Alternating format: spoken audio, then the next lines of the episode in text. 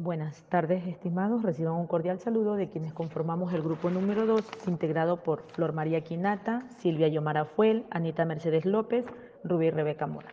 Somos estudiantes de la Universidad Católica Santiago de Guayaquil en la modalidad a distancia en la carrera de Trabajo Social. El tema que vamos a exponer el día de hoy hablará de la política de protección contra el maltrato infantil. El maltrato infantil se define como los abusos y la desatención de que son objetos los menores de 18 años e incluye todos los tipos de maltratos, sean estos físicos o psicológicos, abusos sexuales, desatención, negligencia y explotación comercial, o de otro tipo que causen o, puedan causar daño a la salud, desarrollo integral del niño, niña o adolescente, o poner en peligro su supervivencia. Nosotros Vamos a profundizar en lo que comprende a las políticas de protección de los niños, niñas y adolescentes como un compromiso de una organización de proteger a los niños, niñas y adolescentes de cualquier tipo de maltrato, abuso o explotación por parte de la organización en lo que respecta a su protección. El maltrato infantil es un problema mundial con graves consecuencias que pueden durar toda la vida. A pesar de estas encuestas, nacionales recientes en varios países de ingresos bajos y medianos, faltan todavía datos acerca de la situación actual en muchos países. El maltrato infantil es complejo y su estudio resulta difícil. Las estimaciones actuales son muy variables, dependiendo del país y del método de investigación utilizado. No obstante, los estudios internacionales revelan que una cuarta parte de los adultos manifiestan haber sufrido maltrato físico, de niños. Una de cada cinco mujeres y uno de cada trece hombres declaran haber sufrido abusos sexuales en la infancia. Además, muchos niños, niñas y adolescentes son objeto de maltrato psicológico, también llamado maltrato emocional, y víctimas de desatención. En situaciones de conflictos armados y entre otros los refugiados, las niñas son especialmente vulnerables a la violencia, explotación y abusos sexuales por parte de los combatientes.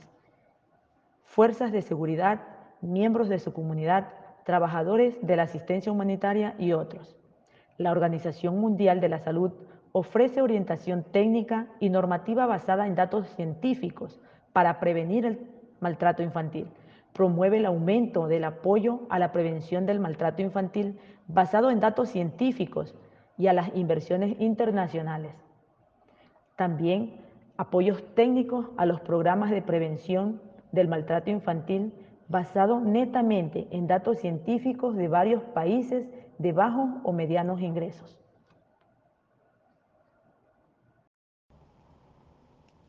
Buenas tardes, mi nombre es Silvia y continuando con, la, con el tema sobre el maltrato infantil, yo les voy a hablar qué tipos existen. Como habían mencionado mis compañeras, el maltrato infantil se define como el abuso o la desatención de los menores de 18 años.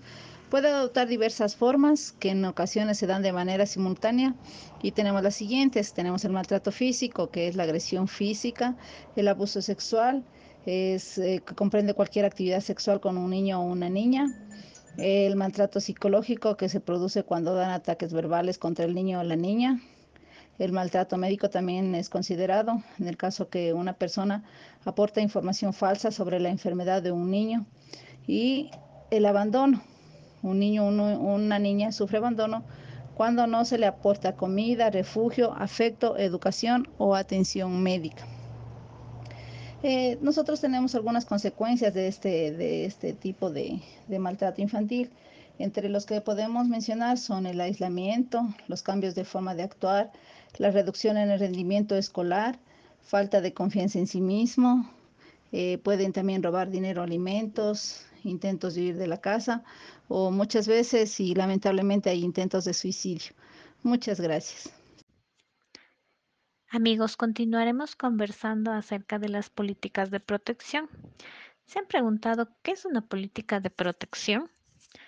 Una política de protección para niños, niñas y adolescentes es un compromiso de una organización de proteger a los niños de maltratos, abusos, explotación, negligencia por parte de otras personas, organizaciones, etc.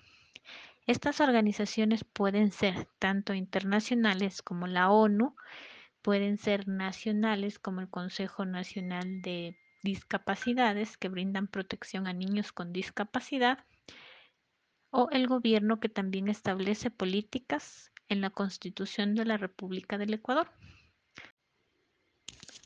Una política de protección infantil está orientada a dirigir, contribuir y a racionalizar los procesos de trabajo vinculados a la protección de niños, niñas y adolescentes ante situaciones de violencia.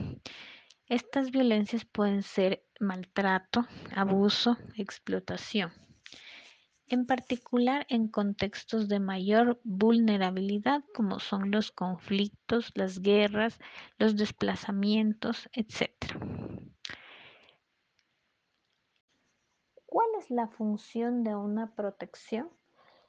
La función de una protección es garantizar, en este caso, garantizar a los niños, niñas y adolescentes que se encuentran en el territorio nacional en el ejercicio y el disfrute pleno y efectivo de sus derechos y garantías a través de la protección integral que brinda el Estado. Luego de eso también brinda la sociedad. Dentro de la sociedad está la familia, quienes deben brindar esa protección al menor, niño, niña o adolescente desde el momento de su concepción. Estimados amigos, agradezco muchísimo que nos sigan. Luego de haber analizado la política de protección contra el maltrato infantil, podemos concluir que la política de protección contra el maltrato infantil es de cumplimiento obligatorio para los países de tolerancia cero frente a abusos infantiles, tratando de minimizar el riesgo de que los niños, niñas y adolescentes sufran daños o abusos físicos o psicológicos. Se debe verificar que las organizaciones internacionales den lineamientos para proteger a los niños, niñas y adolescentes y las naciones deben garantizar que se apliquen las políticas de protección. También deben participar la comunidad y la familia. La legislación ecuatoriana define a los niños y niñas y adolescentes como sujetos de derechos y sus derechos prevalecen a los demás. Nosotros como futuros profesionales de trabajo social tenemos la gran responsabilidad de velar por el bienestar de los niños, niñas y adolescentes y de comprender las políticas de protección de la infancia, su aplicación e implementación.